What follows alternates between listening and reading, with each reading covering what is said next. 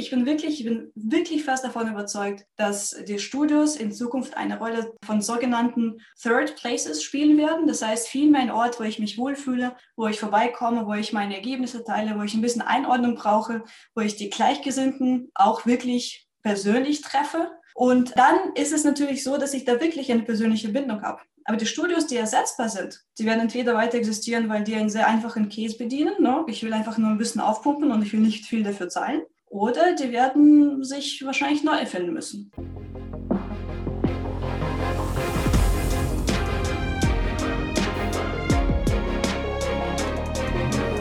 Herzlich willkommen zu Hashtag Fitnessindustrie, der Podcast über die deutsche Fitnessbranche. Von und mit Andreas Bechler.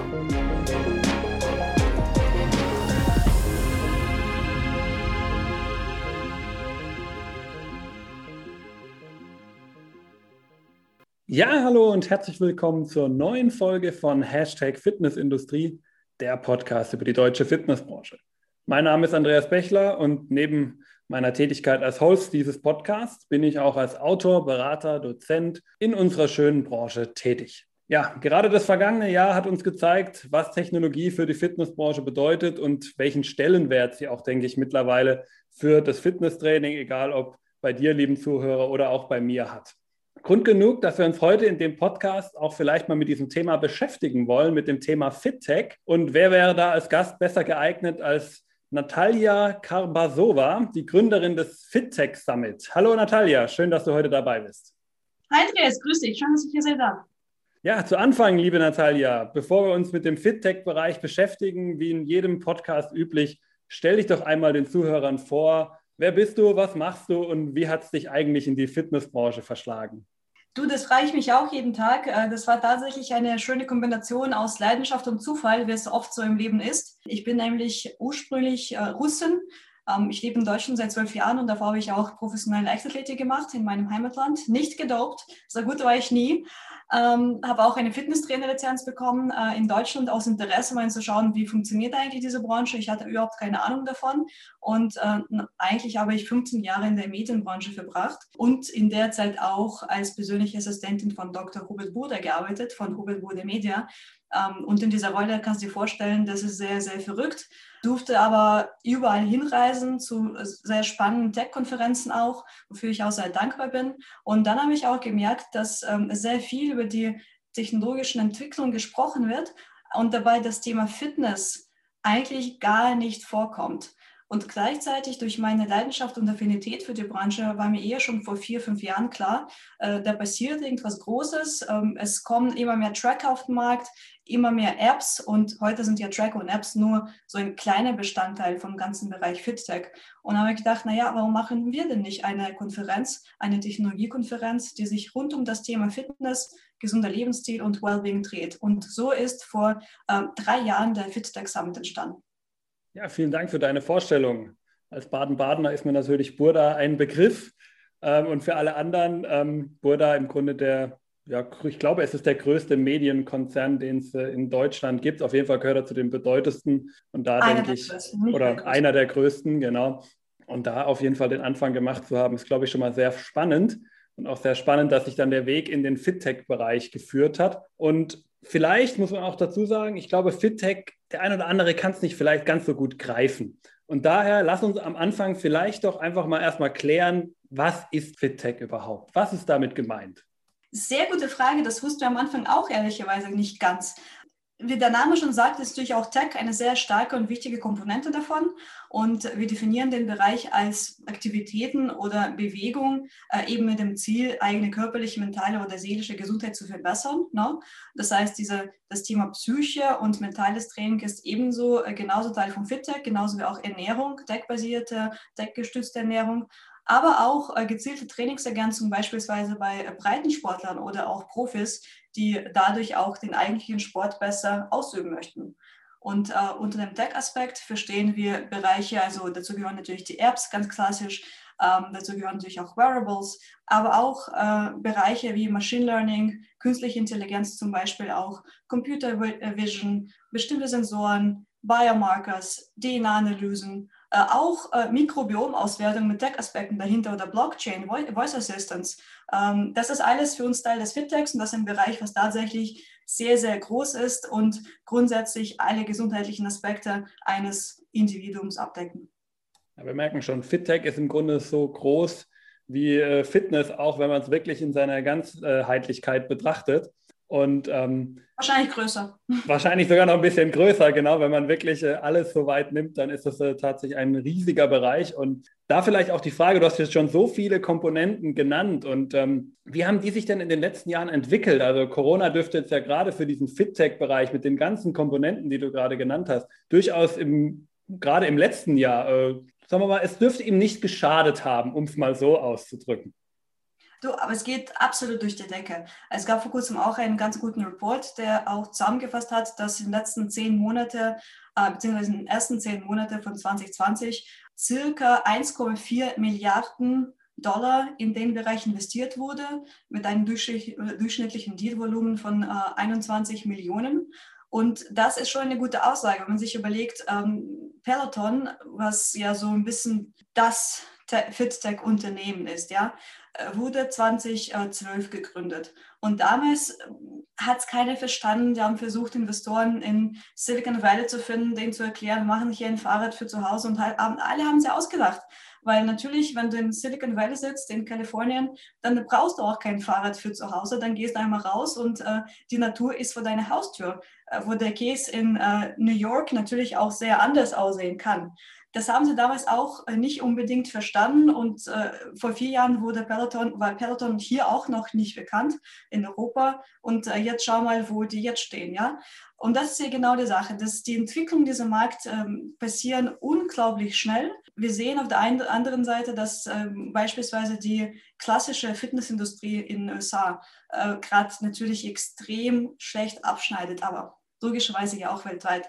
Ähm, wobei in manchen Ländern wie in Russland es tatsächlich viel besser geht. Da durften die Studios schon längst öffnen ähm, und der Betrieb läuft ganz normal weiter. Hier, hierzulande ist es natürlich ein bisschen anders. Und es gab ja auch äh, Schätzungen, dass die globale Fitnessindustrie jährlich circa 10 Milliarden Dollar verlieren könnte, eben durch die Pandemie. Nun, die Frage ist natürlich, äh, die Menschen wollen trotzdem Sport machen, die wollen nicht vor dem Rechner sitzen die ganze Zeit und äh, sich sehr traurig vorkommen. Äh, wo geht dieses Geld hin? Weil das Geld gibt es ja noch im Markt. Und das ist genau die Sache, dass ähm, aus meiner Sicht genau in die Tech-Richtung geht, äh, wovon die Fit-Tech-Branche natürlich auch sehr profitiert. Genau, das ist ja auch schon angesprochen. Da sind ja auch einige Player im letzten Jahr da wirklich äh, sehr stark rausgekommen. Ich glaube, Peloton, ich kenne den heutigen Wert nicht, aber wenn ich mich noch richtig erinnere, war zeitweise, glaube ich, sogar halb so viel wert wie Adidas, was ja eine enorme Leistung ist, wenn man die Geschichte von Adidas äh, neben die Geschichte von Peloton legt. Das sind ja glaub, enorme Zahlen. Ja, ich glaube, mich zu erinnern, dass äh, zum Zeitpunkt des Börsengangs Peloton circa, also über 6 Milliarden bewertet wurde. Jetzt ist die Bewertung noch deutlich höher, weil der Aktienkurs hat sich für drei oder für vierfach in der Zeit, ich muss noch kurz auf meine App schauen, um das genau zu sagen, aber es ist auf jeden Fall extrem gestiegen.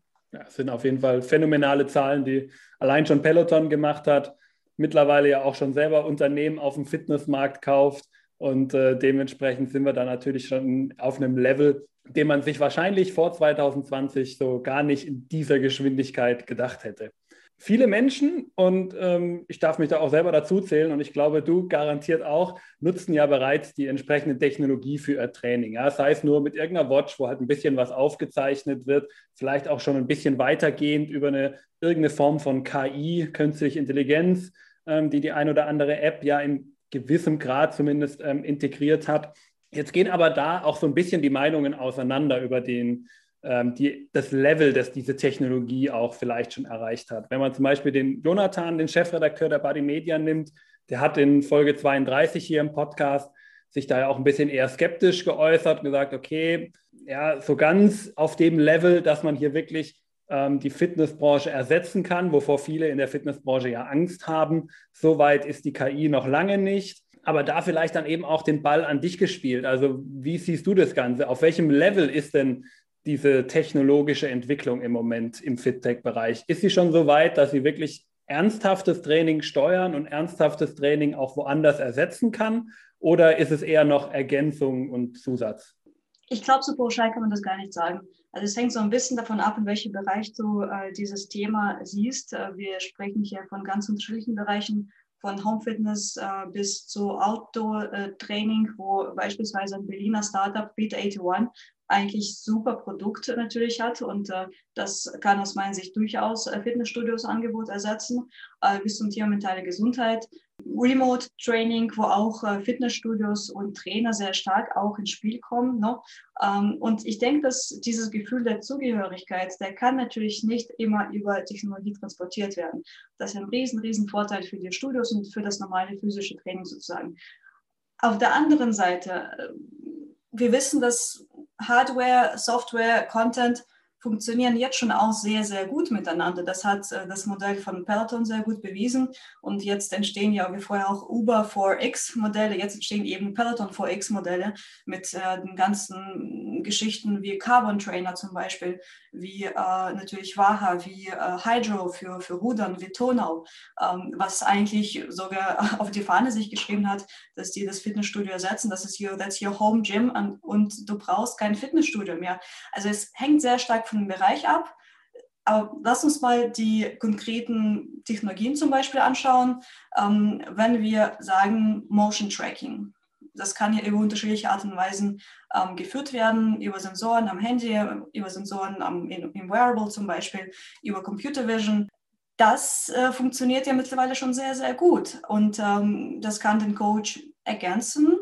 Dann wechselt der Coach seine Rolle und äh, wird tatsächlich viel mehr zu jemand, der das Training anleitet, der dich motiviert, der dir auch hilft, quasi am Ball zu bleiben äh, oder auch zum Teil ersetzen für die Menschen, die sich auch nicht mehr leisten können. Wo zum Beispiel wie im Fall von Kaya Health, äh, Casodep, das ist ein super Produkt. Ähm, die machen auch eben Rückenschmerzenbehandlung. Das ist tatsächlich auch ein Case, was äh, bei einigen Fitnessstudios ähm, ein sehr wichtiger Punkt oder wichtiges Problem ist, was die Mitglieder versuchen zu behandeln. Und ähm, die äh, machen mittlerweile mit Computer Vision extrem guten Job. Und äh, die äh, Kosten für die App werden auch durch die Krankenkasse ersetzt. Also da würde ich natürlich schon sehr, sehr genau hinschauen. Auf der anderen Seite schauen wir uns zum Beispiel das Thema AI an. Also AI an sich ist schon extrem fortgeschritten. Du kannst, du hast extrem viele Datenmengen, die auch verarbeitet werden können. Und wir Menschen, User, äh, teilen natürlich auch sehr gerne Daten über unsere Gesundheit, wenn wir wissen, das bringt uns auch was tatsächlich. Schaut euch Plus Freeletics an. Die haben ja gerade auch in der letzten Finanzierungsrunde 25 Millionen geraced. Und ähm, das Thema AI-Coaching oder Entwicklung des Coaches, äh, Weiterentwicklung des Coaches ist tatsächlich eines der wichtigsten auf der Agenda. Also ich denke, es entstehen jetzt auch sehr, sehr viele Formen vom Training durch Technologie, die zum Teil das Angebot von Fitnessstudios ergänzen können. Da kommen wir sicher noch mal gleich drauf. Äh, zum Teil aber auch ersetzen werden, aber auch zum Teil die Zielgruppen ansprechen, die noch nie im Fitnessstudio waren. Der sogenannte Case von Non-Consumption, das sind die Menschen, die eigentlich sich nie getraut hätten, in das Fitnessstudio zu gehen. Das war ja genau das ähm, eigentlich das, US, die, das USB von äh, Gimondo, ähm, die ja gesagt haben, wir sprechen vor allem äh, Frauen an, die sich vielleicht schämen, in das Studio zu gehen, weil die das Gefühl haben, die sehen nicht gut genug aus.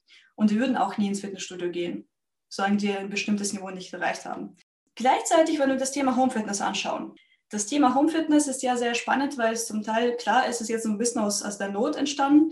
Äh, wir können ja gar nicht ins äh, Studio gehen wie es äh, auch vorher der, der Fall war. Ich hoffe, das äh, geht bald wieder natürlich. Aber wenn man sich anschaut, was die Kosten für diese Hardware sind, das ist ja schon nicht wenig.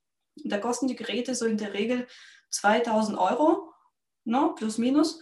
Und äh, das heißt nochmal das Abo on top äh, für 30, 40 Euro im Monat. Und ähm, da ist natürlich die Frage, wird es sich schon leisten können, beides zu machen? Ja, ich weiß ehrlicherweise noch nicht. Gleichzeitig sehen wir auch da im Home-Fitness-Bereich eine neue Welle, die eben günstigeres Training anbietet, genau für diesen Case. Wie beispielsweise ein Startup aus Israel, der heißt HiFit.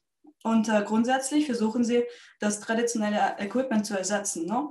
Auch äh, Carbon Trainer zum Beispiel, die äh, sind zwar auch nicht günstig, die kosten auch circa, also knapp über 2000 Euro, ähm, aber die setzen sehr stark auch auf das Thema Gewichtstraining was du normalerweise eigentlich nur im, im Club machen würdest. Vorher war das zu Hause eher ein Platz, wo ich äh, vielleicht das Training mit dem Eigenkörpergewicht machen würde.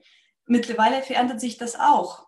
Und damit verändert sich ja auch die Rolle des Trainers und die Rolle des, des Clubs. Ich bin wirklich, ich bin wirklich fest davon überzeugt, dass die Studios in Zukunft eine Rolle des, ähm, von sogenannten Third Places spielen werden. Das heißt, vielmehr ein Ort, wo ich mich wohlfühle, wo ich vorbeikomme, wo ich meine Ergebnisse teile, wo ich ein bisschen Einordnung brauche, wo ich die Gleichgesinnten auch wirklich persönlich treffe, was aktuell noch nicht möglich ist, aber bald hoffentlich schon.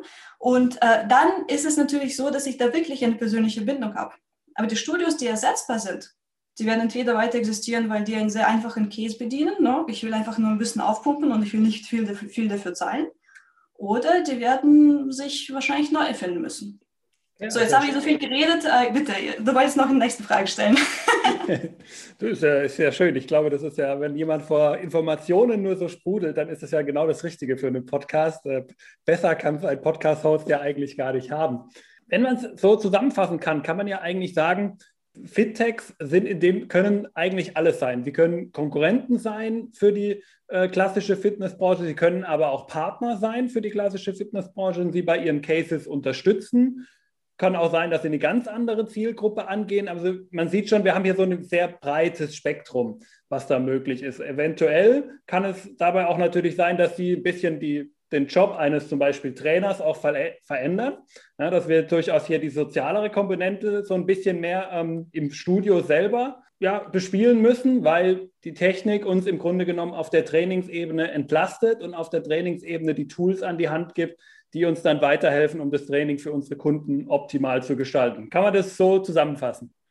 Genau, also ich glaube, dass der Job eines schlechten und durchschnittlichen Trainers ersetzt wird. Auf der anderen Seite der Job eines guten Trainers, eines hochqualifizierten Trainers, der auch eine sehr hohe emotionale Kompetenz hat, der wird dadurch ergänzt und dadurch wird dieser Trainer auch äh, deutlich mehr Möglichkeiten hatten, äh, haben, äh, Einkommen zu generieren, weil er einfach skalierbare Lösungen anbieten kann an die Kunden. Und der bleibt trotzdem quasi der, der, der wichtigste Touchpoint für diesen Kunden. Okay, sehr spannend. Lass uns doch vielleicht mal den Blick auf diese, diesen positiven Aspekt des Partnertums so ein bisschen ähm, werfen, weil ich glaube, das ist so das Sinnvollste eigentlich. Das Negative wollen wir hier jetzt gar nicht so äh, uns anschauen. Wenn wir mal FitTech als Partner begreifen für uns als klassische Fitnessbranche, als klassisches Fitnessstudio, wie könnte das funktionieren und welche Technologien könnten wir deiner Meinung nach dann vielleicht auch sogar bald im Fitnessstudio sehen? Sehr, sehr gute Frage. Also ich erkläre es am liebsten über Beispiele.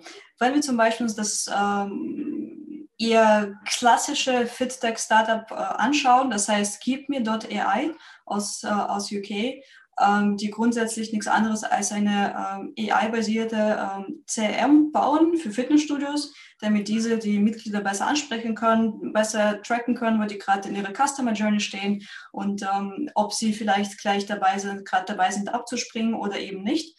Ähm, das ist ein super Produkt, was auch das äh, klassische Angebot sehr, sehr gut ergänzt. Auf der anderen Seite haben wir Produkte wie beispielsweise ähm, CardioScan oder jetzt auch das neue Produkt von denen, von den Hamburgern, MiScan. Ähm, und das ist ja eine sehr schick aussehende äh, Vermessungsstation, die eben für Fitnessstudios gedacht ist. Die kostet ja, denke ich, äh, auch so über 20.000 Euro, also ist sicher nichts für Privatgebrauch, äh, zumindest noch nicht. Und äh, die erstellen eben so einen Fitness Nutrition Recovery Index. Und äh, da kann jeder das sozusagen nutzen und die Studios können das als Upselling machen oder nutzen oder natürlich auch als eine Möglichkeit nutzen, die eigenen Mitglieder besser an sich zu binden, weil sie eben auch das mit anbieten, was normalerweise sehr, sehr viel Geld kosten würde. Oder wenn es nicht viel Geld kosten würde, wäre es wahrscheinlich auch nicht so präzise. So. Ein anderes Beispiel ist das Thema Gamification. Also ich bin fest davon überzeugt, äh, wir wollen alle spielen. Gamification ist auf jeden Fall auf dem Vormarsch weil uns auch dieses Spielerische ehrlicherweise auch gerade ein bisschen im echten Leben fehlt. Ne? Ähm, ich hoffe, jetzt mit der Sonne geht es uns allen ein bisschen besser ähm, und Vitamin D3-Spiegel steigt wieder und äh, die Glückshormone auch. Aber man kann natürlich auch durch Spiele sehr, sehr gut die Menschen an sich binden. Ähm, und wenn wir uns äh, das Produkt wie äh, Spheri äh, aus der Schweiz anschauen, die machen ja genau das. Die bringen zwar jetzt auch ein Home-Fitness-Produkt auf den Markt, aber auf der anderen Seite äh, haben sie auch ein normales Produkt sozusagen für Fitnessstudios, die sie auch einsetzen können. Und ich denke auch, ich, beziehungsweise ich kann gar nicht ausschließen, dass äh, solche Produkte, die eigentlich für beides zu gebrauchen sind, es gibt eine Version für zu Hause und es gibt eine Version für ein Fitnessstudio, dass sie eigentlich noch mehr Interesse an Interaktion in Studios auch eben ähm, bringen werden. Wenn wir uns nochmal das letzte Produkt anschauen, was ich als Beispiel gebracht habe, äh, Morpheus ähm, ist ähm, noch nicht bekannt, wird neu gerade entwickelt. Und grundsätzlich machen sie nichts anderes als Regenerationstraining und als eine Schnittstelle zwischen Trainer und Studio und Kunde äh, mit äh, spannenden Upselling und Kundenbindungsmodellen wo du ebenso auch sehen kannst, okay, wo geht's grad, äh, wie geht es gerade meinen Kunden, äh, wo stehen sie gerade äh, basierend auf, äh, wie heißt das auf Deutsch, HRV, Heart Rate Variability. Ich glaube, du weißt, was ich meine. Kannst nachher nachgoogeln. Äh, ähm, und es basiert auf äh, HRV, es basiert auf, auf Schlafanalysen, es basiert auf Atmungsanalysen. Äh, die haben auch so einen Strap und einen Sensor. Und äh, das ist ja genau die Sache. Die können dann ganz genau sagen, wie viel kann dieser Kunde heu heute eigentlich trainieren, unabhängig davon, was der sagt, wie es ihm geht. Weil wir wissen das ja von Menschen, das, was die sagen, wie sie sich spüren und wie es wirklich ist, das, äh, das stimmt nicht immer übereinander. Ja? Und dafür ist eben Technologie sehr, sehr nützlich, weil das auch sehr klar hilft, Verletzungen zu vermeiden und schließlich auch dazu führt, dass wir unsere Kunden oder das Trainer ihre Kunden einfach besser bedienen können und die Kunden dadurch auch länger bleiben. Ich habe kurz einen Moment nachdenken müssen. Das war, glaube ich, die Herzratenvariabilität, oder? Das wird sein. Ja, genau. ähm, aber ja, ich war mir im Moment auch im ersten Moment nicht sicher, aber, aber ich glaube, äh, du, lieber Zuhörer, hast äh, garantiert verstanden, um was es geht. Und äh, daher passt das Ganze auch. Wie man gemerkt hat, ähm, du bist ja unglaublich tief in diesem Thema drin und hast hier natürlich auch schon so viele verschiedene Startups genannt, die man sich, glaube ich, alle eigentlich unbedingt mal anschauen sollte. Deswegen, äh, lieber Zuhörer, wir packen natürlich die ganzen Startups, die ähm, Natalia gerade hier nennt, nochmal in die Show Notes, damit du sie auch alle dir nochmal selber angucken äh, kannst, dir selber ein Bild von machen kannst und vielleicht auch ein bisschen was lernen kannst. Weil ich glaube, gerade von solchen Startups, gerade von so jungen Unternehmen, die ja auch einen frischen Wind so ein bisschen mitbringen, da kann man super was für die eigene Arbeit mitnehmen, für die eigene Branche. Und deswegen findest du alles natürlich nochmal in den Show Notes und dann kannst du dir das in aller Ruhe im Nachgang der Folge auch nochmal anschauen. Eine Sache würde ich gerne noch in dem Zusammenhang ansprechen, nämlich, ähm, weil ich fand, du hast mal ein schönes Zitat, ich glaube, es war in einem LinkedIn-Artikel von dir gebracht, ähm, das mhm. ganz gut in dieses ganze Fit-Tech-Bereich und so ein bisschen auch in die Angst ähm, der klassischen Fitnessbranche ähm, passt, dass sie von diesen Fit-Techs überrannt werden würden. Und das war, ich übersetze es jetzt mal, du hast es auf Englisch geschrieben, aber ich, ich übersetze es jetzt mal ein bisschen frei interpretiert aufs Deutsche. Ja, manchmal komme ich durcheinander mit Deutsch, Englisch und Russisch, ganz ehrlich. danke, dass du. Kein Problem. Ähm, also, du hast nämlich gesagt oder geschrieben, Studios sind nicht das Synonym für Health, genauso wenig wie Zeitungen das Synonym für informiert werden sind oder ein Auto das Synonym dafür ist, dass ich von A nach B komme. Wie meinst du das Ganze? Kannst du das vielleicht mal so ein bisschen erläutern, was du mit diesem Zitat der Fitnessbranche sagen willst? Ich will damit nur sagen, es kommt eine äh, große Veränderung auf uns zu und diese Veränderung habe ich ja auch vor zehn Jahren in der Medienbranche ganz klar gesehen. Äh, ich bin tatsächlich der Meinung, die äh, Fitnessindustrie ist gerade dort äh, strukturell, wo die Medienbranche vor zehn Jahren war. Insofern ist es relativ einfach vorherzusagen, was könnte passieren. Ob das stimmt, werden wir natürlich auch mal sehen. Aber grundsätzlich ist es ja so, es gibt ja grundsätzliche Bedürfnisse von Menschen, die auch äh, erfüllt werden sollen. Menschen haben Interesse für andere Menschen. Sie wollen wissen, wie es den anderen geht. Sie wollen auch wissen, wo die dazu im Vergleich dazu stehen. Sie wollen verstehen, was der Status ist. Ähm, sie wollen sich einfach mal ja, gesellschaftlich einordnen können. Ne? Dazu gab es schon immer das Lästern und diese ganzen Machtspiele. Und dann kam irgendwann mal die bunte Zeitschrift, die genau das quasi in ein Printprodukt gegossen hat und die Menschen darüber informiert hat. War das äh, so, dass jeder gesagt hat, ich will unbedingt eine Zeitschrift lesen? Nein, aber jeder wollte informiert werden, wie geht es eigentlich da den großen High Society Leuten, die sonst nicht erreichbar sind. Und das war das Produkt, was perfekt für einen Faust aufs Auge gepasst hat. Wenn wir das mal auf die Fitnessbranche übertragen, jeder will gut aussehen, jeder will, ähm, okay, vielleicht nicht jeder, aber viele wollen sexy auf dem Strand aussehen. Einige wollen keine Schmerzen mehr haben. Die anderen wollen, dass der die Frau endlich mal aufhört zu sagen, ich habe zwei Kilo zu viel auf dem Bauch und ich esse schon wieder diese Süßigkeiten, ja. Also jeder hat schon bestimmte Issues, bestimmte Themen, mit denen er konfrontiert ist. Und das sind genau die Needs oder die Jobs to be done, die sogenannten Jobs to be done. Das ist eine sehr, sehr spannende Theorie von äh, Clayton Christensen, das ist ein Harvard-Professor, äh, leider schon verstorben. Und ähm, darum geht es ja auch, dass man einfach sehr tief versucht, die Bedürfnisse der eigenen Nutzer zu verstehen und entsprechende Produkte auch anzubieten. Unser Drang nach äh, Fortbewegung, Fortpflanzung, gut aussehen, äh, wissen, wo ich im Vergleich zu anderen stehe, das wird nicht weggehen. Aber die Art und Weise, wie wir das erreichen, das verändert sich gerade. Und das wollte ich damit sagen. Genau, also im Endeffekt, die Kundenbedürfnisse sollten im Mittelpunkt unseres Handels stehen und äh, wir sollten nicht so sehr unser Produkt äh, in den Mittelpunkt stellen, sondern der Kunde ist im Endeffekt das entscheidende Kriterium für unser Handeln im Alltag. Ja, das ist natürlich immer sehr einfach gesagt und sehr schwer getan. Das ist mir auch vollkommen klar. Dazu gibt es ja die ganzen Innovationsagenturen und sehr, sehr viele Methoden und viele schlaue Bücher, die darüber geschrieben wurden. Ich sage nur eins, versucht einfach mal offene Fragen zu stellen. Warum? Warum kommst du zum Training? Warum bist du im Fitnessstudio? Äh, und dann verstehen, was ist der Kontext, in dem sich der Mensch bewegt. Was bringt ihm das überhaupt, dass der bei dir im Studio trainiert oder bei dir als Privatkunde unterwegs ist? Und so kann man nach und nach äh, tatsächlich Angebote schaffen, die genau auf diese Bedürfnisse eingehen. Ja, die Frage nach dem Warum, damit kann man eigentlich auch meine nächste Frage so ein bisschen überschreiben, denn die Fitnessbranche blickt wahrscheinlich mit einem gewissen Neid ja auch auf, die, äh, auf den Fit-Tech-Bereich, denn die haben ja durchaus einen großen Erfolg, gerade jetzt in der jüngeren Zeit. Aber ich glaube, auch davor war jetzt der Erfolg ja schon nicht klein. Man hat ihn vielleicht nur nicht so präsent wahrgenommen, wie es halt jetzt besonders im letzten Jahr der Fall war. Und da auch vielleicht ebenso die eine Frage, warum waren die denn so erfolgreich und was kann davon die Fitnessbranche eben von diesen Fit-Tech-Unternehmen für den Alltag lernen und in Zukunft vielleicht auch anders machen? Boah, das ist eine sehr große Frage und ich kann es natürlich jetzt nicht so pauschal beantworten. Ich denke, äh, es hängt von der Firma ab, aber grundsätzlich haben wir hier einen Fall, dass äh, Startups äh, sehr, sehr schnell sich bewegen müssen, bevor sie sterben, weil der einfach das Geld ausgeht. Und das ist natürlich, da ist natürlich ein bestimmter Druck dahinter, was dazu führt, dass, der, dass Innovationen viel, viel schneller gelebt werden und Produkte viel schneller angepasst werden als so bei klassischen Firmen, denen es eigentlich auch ganz gut geht. Und man muss ja auch ehrlich sagen, in den letzten zehn Jahren ging es der deutschen Fitnessindustrie extrem gut. Die Mitgliederzahlen sind sehr, also stetig gewachsen, jedes Jahr. Und äh, das führte natürlich auch zum Teil dazu, dass man ein bisschen entspannt wurde. Insofern ist natürlich Corona ein Zeichen für die große Disruption, aber aus meiner Sicht auch eine super Chance, einmal genau das zu hinterfragen, was man in den letzten Jahren gemacht hat. Und nicht nur zu hinterfragen, sondern auch zu schauen, okay, wie könnte ein Fitnessstudio der Zukunft aussehen? Weil ich glaube tatsächlich, die Fitnessstudios wird es geben. Die werden nur sich anpassen müssen. Wahrscheinlich wird es auch mehr Ergänzung geben. Wahrscheinlich wird es auch die sogenannte User Journey auch etwas anders aussehen. Aber Fitnessstudio als Ort, finde ich, das kann man nicht wegdenken. Ja? Äh, genauso wie Restaurants auch nicht ersetzt wurden durch äh, Liefer-Apps äh, zum Beispiel.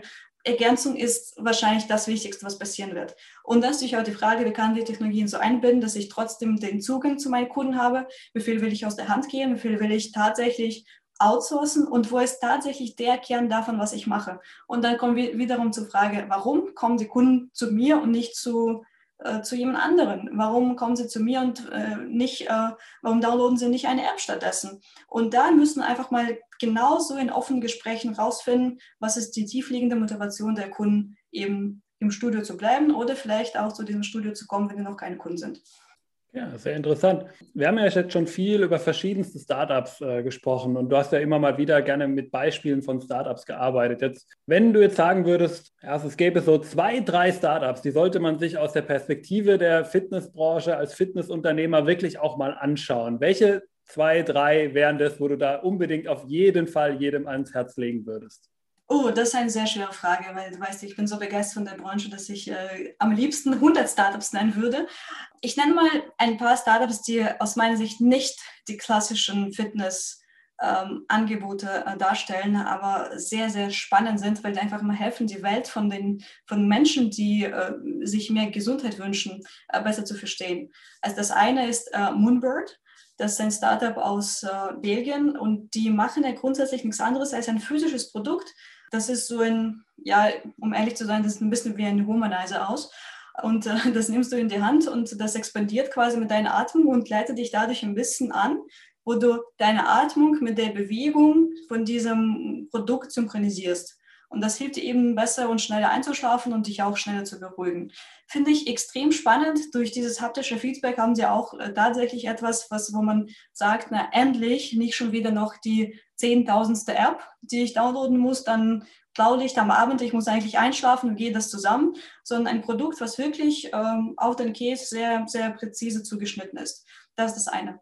Das andere, ich glaube, dass das Thema DNA-Analyse und äh, Auswertung davon, was in uns passiert, was nicht mit unseren Muskeln passiert, sondern im, im Mikrobiom zum Beispiel, wo auch das Immunsystem grundsätzlich äh, sitzt, in unserer DNA wie, was sollen wir essen, was sollen wir nicht essen, wir sollen uns trainieren, was sind die besseren Sportarten für uns. Das ist auch sehr spannende Bereiche und äh, natürlich auch das Thema Langlebigkeit äh, nimmt jetzt immer mehr in Bedeutung zu. Und da gibt es ein Startup, äh, ein deutsches Startup, der heißt Genetic Balance, sind noch äh, sehr, sehr jung, aber die machen sehr spannende Sachen mit DNA-Analysen, wo man auch sozusagen aufgrund von Telomeren einschätzen kann, äh, wo, wo stehe ich denn eigentlich gesundheitlich weil wir wissen ja auch, fit sein und gesund sein sind nicht unbedingt äh, die, die Sachen, die sich immer überschneiden. Man kann einen Muskelberg haben, aber so viele Entzündungen haben im Körper, dass es dann auch klar ist, der Mensch ist nicht ganz gesund. Und äh, das letzte Startup, was ich empfehlen würde, ist Nambaya aus Rosenheim. Und äh, die machen ja nichts anderes als einen Sensor, ein Tracker, was du in deinem Körper platzierst und du, wo du 24 Stunden sozusagen EKG messen kannst, äh, dein Schlaf wird gemessen, deine Bewegungen werden gemessen und das gibt so ein ganzheitliches Bild über deine, deine Lifestyle und natürlich auch über deine gesamte Gesundheit. Und warum sage ich, dass diese Produkte spannend sind? Weil du merkst, das sind alles ergänzende Produkte.